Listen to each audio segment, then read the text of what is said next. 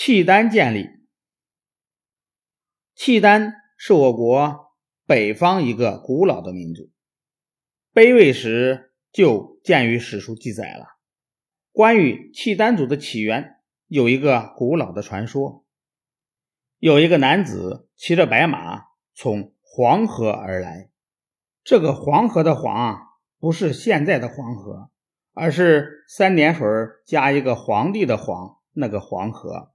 这条河现在的名称是希拉木伦河。一个女子坐着青牛驾的车沿黄河而下，两个人呢在两河交汇的木叶山相遇，结为了夫妻，生了八个儿子。他们的子孙繁衍，形成了八个部落，后来逐渐发展成契丹族。契丹就是冰铁的意思，表示。非常坚固。契丹人原来是鲜卑族宇文部的一个分支。公元三百四十四年，鲜卑慕容部建立的前燕攻破宇文部，契丹就从鲜卑部里分裂出来，游牧于黄河与土河一带。契丹在南北朝时分为八部，各部由经过选举产生的酋长统领。唐朝初年，契丹八部开始联合组成一个统一的大贺氏部落联盟，由八部酋长推举一人做联盟首领，称为可汗。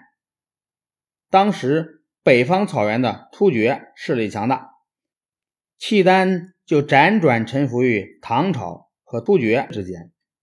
唐太宗击败突厥后，契丹的酋长哭哥。率领族人归顺唐朝。唐朝在契丹地区设置了松漠都督府，授予哭哥松漠都督之职，并赐姓为李。唐玄宗时期，大贺氏部落联盟瓦解，契丹又建立了遥辇氏部落联盟，依附于后突厥。公元七百四十五年，后突厥汗国。为回鹘所灭，契丹又被回鹘汗国所统治。后来趁回鹘内乱之机，重新归附唐朝。唐朝末年，由于中原混战，北方许多汉人纷纷逃到契丹地区躲避战乱。汉族的先进生产技术，大大加快了契丹的经济发展。契丹八部中的迭次部离中原最近。发展的最快，势力远远超过了其他七部。迭次部的酋长一直由耶律氏家族世袭担任。到了阿保机的祖父耶律云德石担任酋长时，迭次部的牧业和农业都非常发达，社会的发展也很快，开始由部落向国家过渡。耶律阿保机出生时，契丹的贵族阶层正在为争夺联盟首领之位而互相残杀，阿保机的祖父耶律云德石被杀，父亲和叔叔伯伯们也都逃走了。阿保机在奶奶的保护下长大成人。阿保机长大后，身材魁梧，胸怀大志，武艺高强，率领侍卫亲军屡立战功。公元九百零七年，八部酋长罢免了软弱的。姚辇氏的可汗改选阿保机为可汗。阿保机为了巩固自己的地位，除了重用本族人之外，还重用妻子树驴氏家族的人，获得了更多的支持。阿保机知道契丹族比较落后，所以非常重视汉族的人才。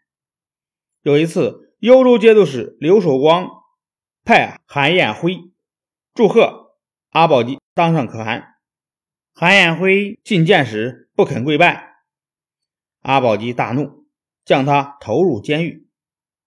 阿保机的妻子舒律师说：“我听说韩彦辉是个不可多得的人才，你应该重用他。”阿保机随即把韩彦辉招来，任命为谋士。